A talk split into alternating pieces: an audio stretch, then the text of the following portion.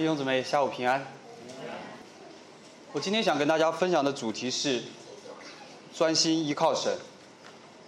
那在战国时期，赵国的大将赵奢，他曾经以少胜多，大败入侵的秦军，被赵惠文王提拔为上卿。他有一个儿子，名叫赵括，他从小熟读兵书，张口爱谈经，张口爱谈经世，别人往往说不过他。因此他很骄傲，他自以为天下无敌。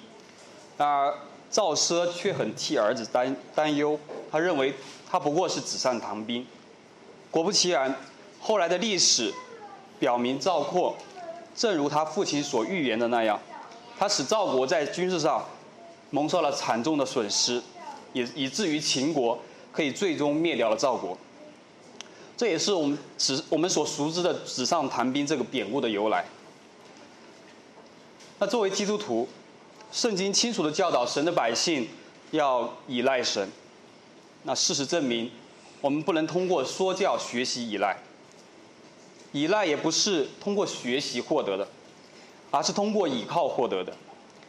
教会不会单纯的呃靠理论来教导神的百姓倚靠神。那信徒需要学习和操练倚靠神。那祷告就是倚靠神的练习。那在整本圣经中，“倚靠”这个词出现了一百三十六次。在诗篇的一百一十五篇的十一节，经文是这样说：“你们敬畏耶和华的，要倚靠耶和华，他是你们的帮助和你们的盾牌。”那我们一同来为为此献上祷告。亲爱的天父，我们感谢你，谢谢你每一天用你的话来教导我们。我们同时祈求你保守接下来的时间，也让我们有一颗安静的心，也赐给我们足够的精力，在这下午疲惫的时刻，能够专心的听从你的话。也求你用你的话来教导我们，使我们知道靠着祷告倚靠你。我们这样祷告祈求，是奉我主耶稣基督的圣名。阿门。教会不仅仅要学习神的真理，也要真实的倚靠神。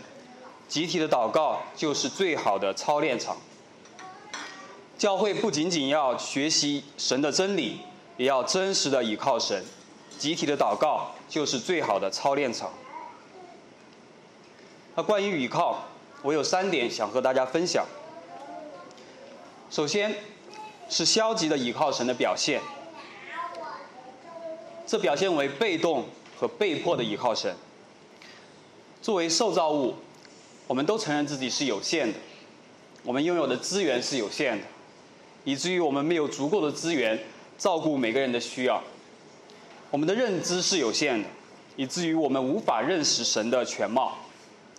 我们的能力、理解力和眼界都是有限的，以至于我们有我们没有足够的能力来处理我们所担负的担子。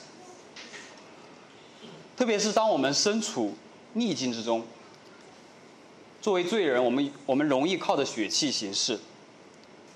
我们靠着血气行事的表现，就是想依靠自己。我们愿意，我们想着依靠自己的能力和资源走出困境。在山山重水尽的时候，我们才想起要向神祷告，祈求神担当我们的重担，因为。理论上的知识告诉我们神无所不能，他愿意帮助我们，我们就可以脱离困境。但是这恰恰表明我们对神的信心和依靠只是停停留在已知的圣经的知识层面层面上。弟兄姊妹们，我们是都有知识，若我们只是在知识上信靠神、倚靠神，那我们只是理论上的依靠，是被动的。被迫的依靠神，绝不是圣经所教导我们的依靠神的方式。这样的依靠不是首先出于对神的信心，而是夹杂着罪人的诡诈和对神的不信，以及自己的骄傲。不到我们撞得头破血流、深陷泥潭、走投无路之时，就仍想靠着自己。依靠神没若没有。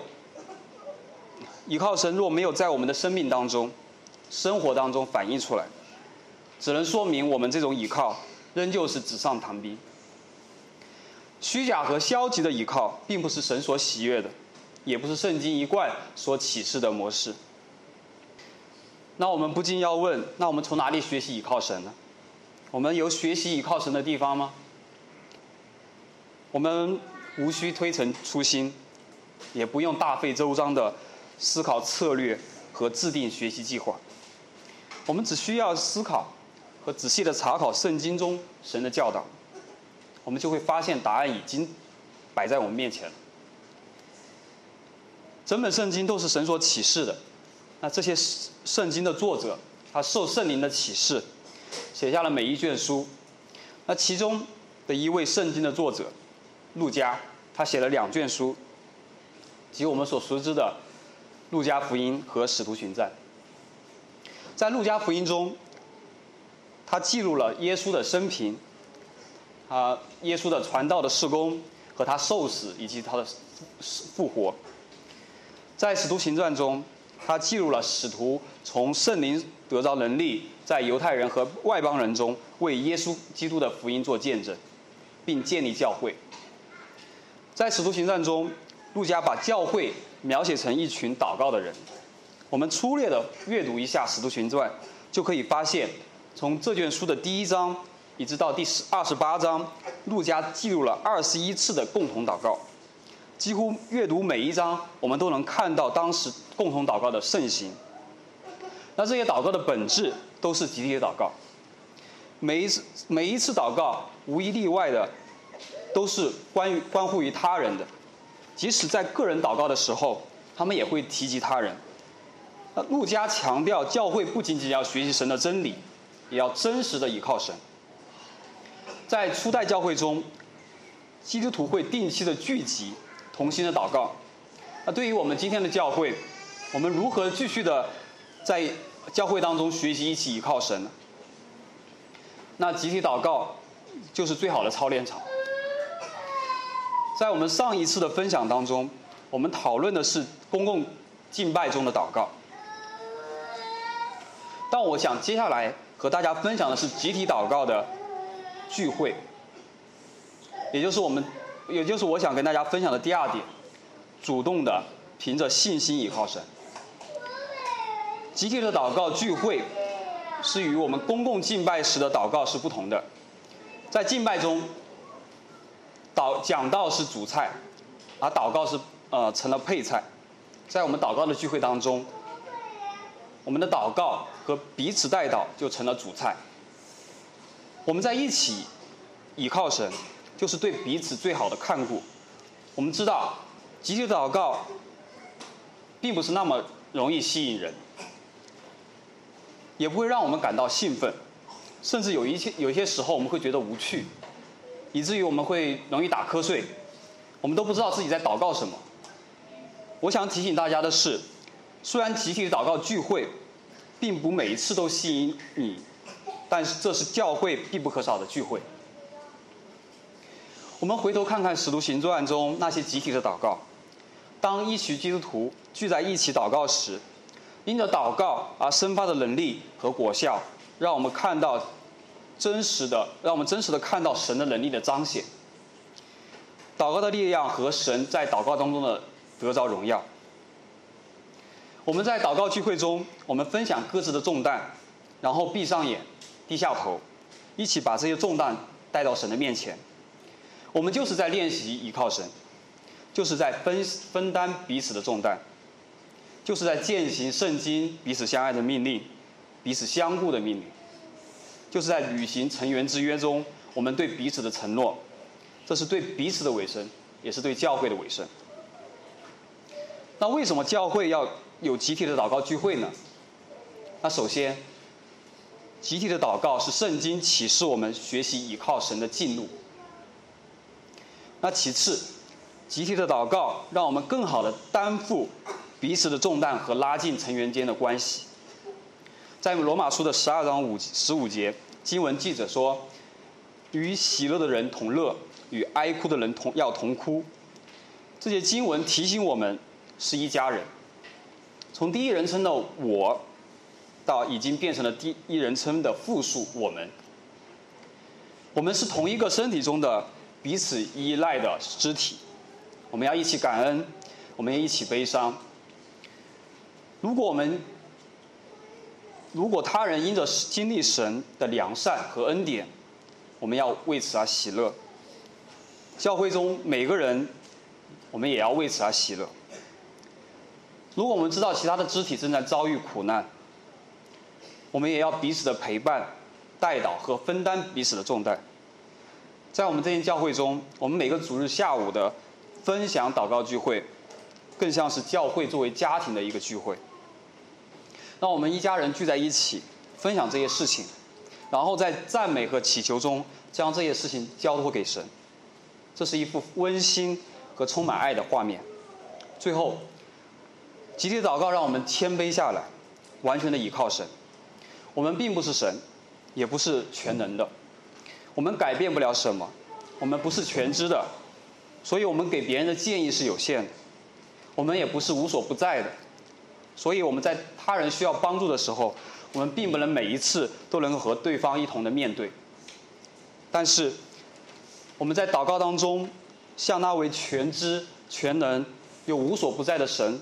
发出这样的恳求时，我们的祷告就是在提醒那些和我们有一样需要的人，我们也是可以，我们可以靠着祷告，依靠这位奇妙的大能者。那既然提起祷告如此重要，那我们该如何开始呢？我们当用上帝的道祷告。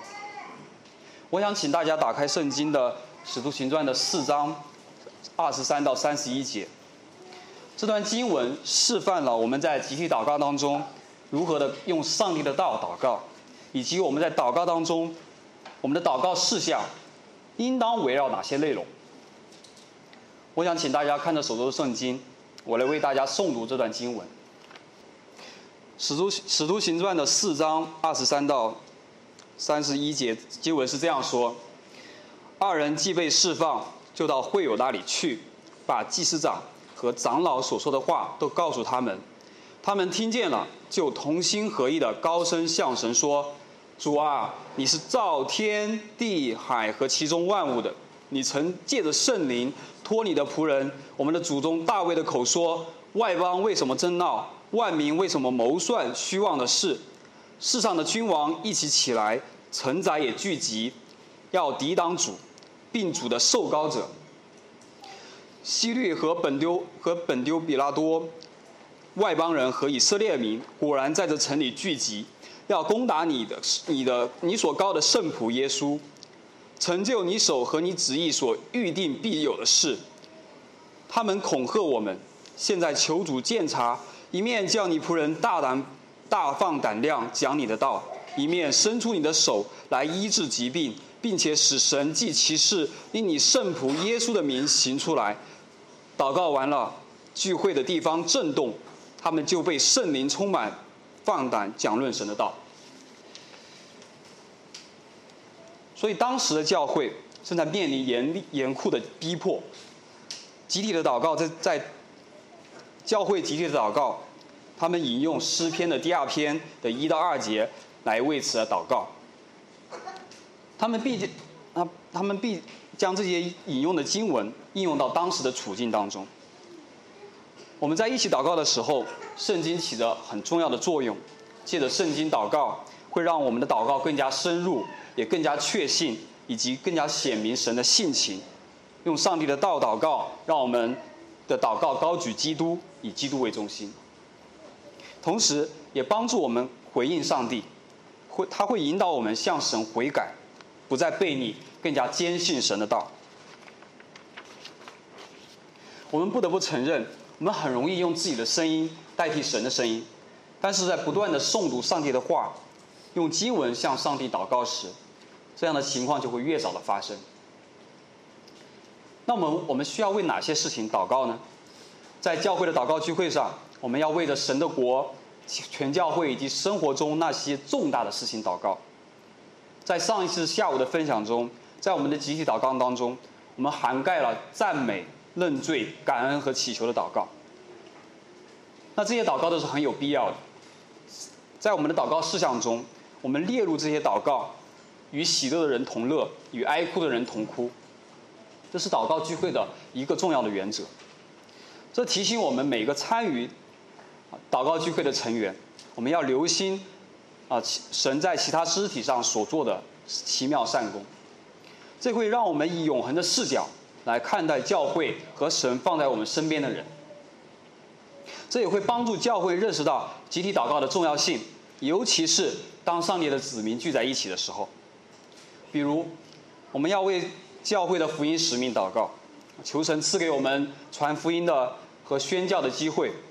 我们要为了教会的事工和各项服饰以及参与服饰的弟兄姊妹祷告。我们为了讲台的教导，为了神，为了神的道始终在教会当中啊为居于中心的地位。我们为了其他教会和其他的圣徒代求。我想请大家注意，这些祷告的事项都是关于上帝的国度和他的伟大的计划，也是为了上帝的荣耀。我们也当为了生活中那些重大的事项祷告，比如说，我们为着教会中成员的工作和健康祷告，为着教会中的妈妈们、爸爸们按照圣经教养自自己的子女祷告，我们为着怀孕的姊妹们祷告，为着遭遇各样艰难的肢体祷告。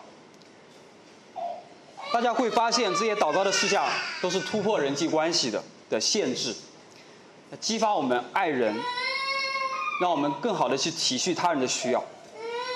这会有助于我们履行我们彼此之间所立的这些盟约。这会让这会让我们常常想起保罗在腓立比书的三二章四节，他这样说：“个人不要单顾自己的事，也要顾别人的事。”我们的祷告也当致力于教会的多元与合一。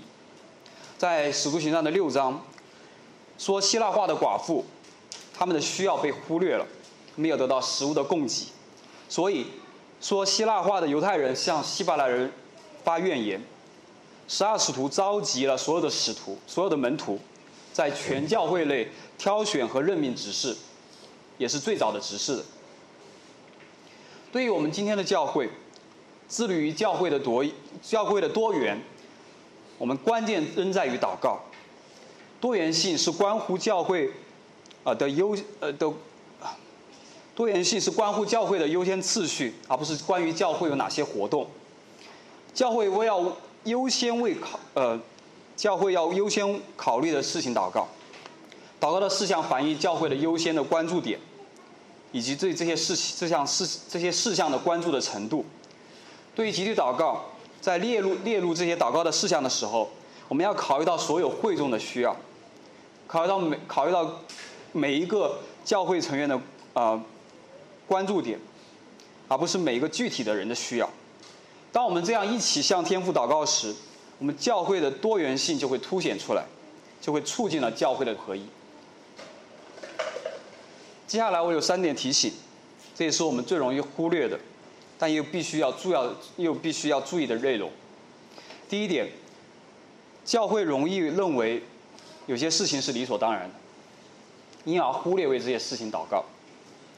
这就如同我们每一天，我们享受上帝的普遍恩典，我们所呼相所呼吸的氧气，在我们平常的时候，我们很少会思想它对于我们生命的重要性，以至于我们不会为此而特别的感谢神。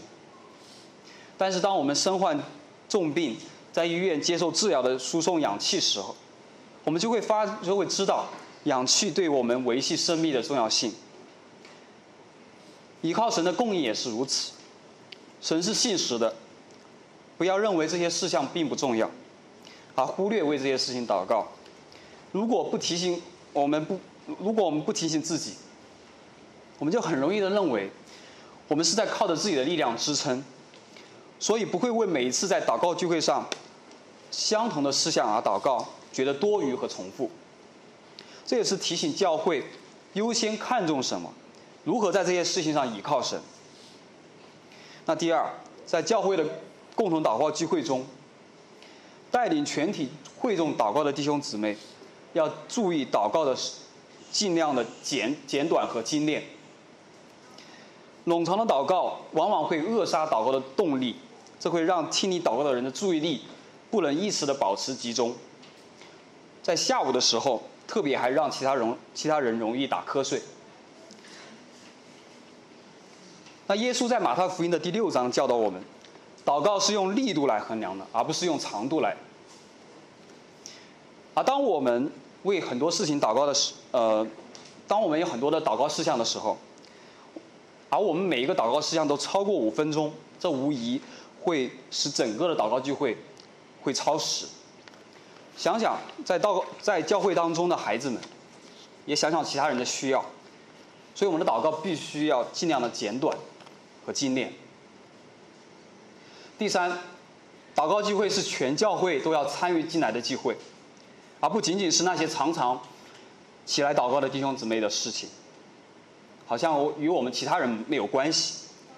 当牧师询问谁愿意为这些事情祷告的时候，大家不要本能的低下那么快的低下头，闭上眼。我想这是家庭的聚会，需要每一个家庭成员都有负担和愿意为这个家庭、为我们这间教会彼此守望。那最后，集集体的祷告有助于我们安然的接受我们自己的有限。我们要允许留下未完成的事。我们不是神，我们也不是任何人的救主，我们没有立没有能力立刻解决。一些问题，有些事情只有神能做，而我们却做不到。我们需要依靠神去做唯有他能做成的事。祷告允许我们暂时留下未解决的事情，带着这些问题，我们不必感到亏欠。为某人祷告，我们不是逃避，不是不想帮助对方，相反，我们为他人祷告是爱对方最直接的方式，因因为。我们是把它交在这样的一位全能的上帝手中，只有上帝能解决所有的问题。愿我们的祷告能给上帝的名带来荣耀。让我们一同一同来献上祷告。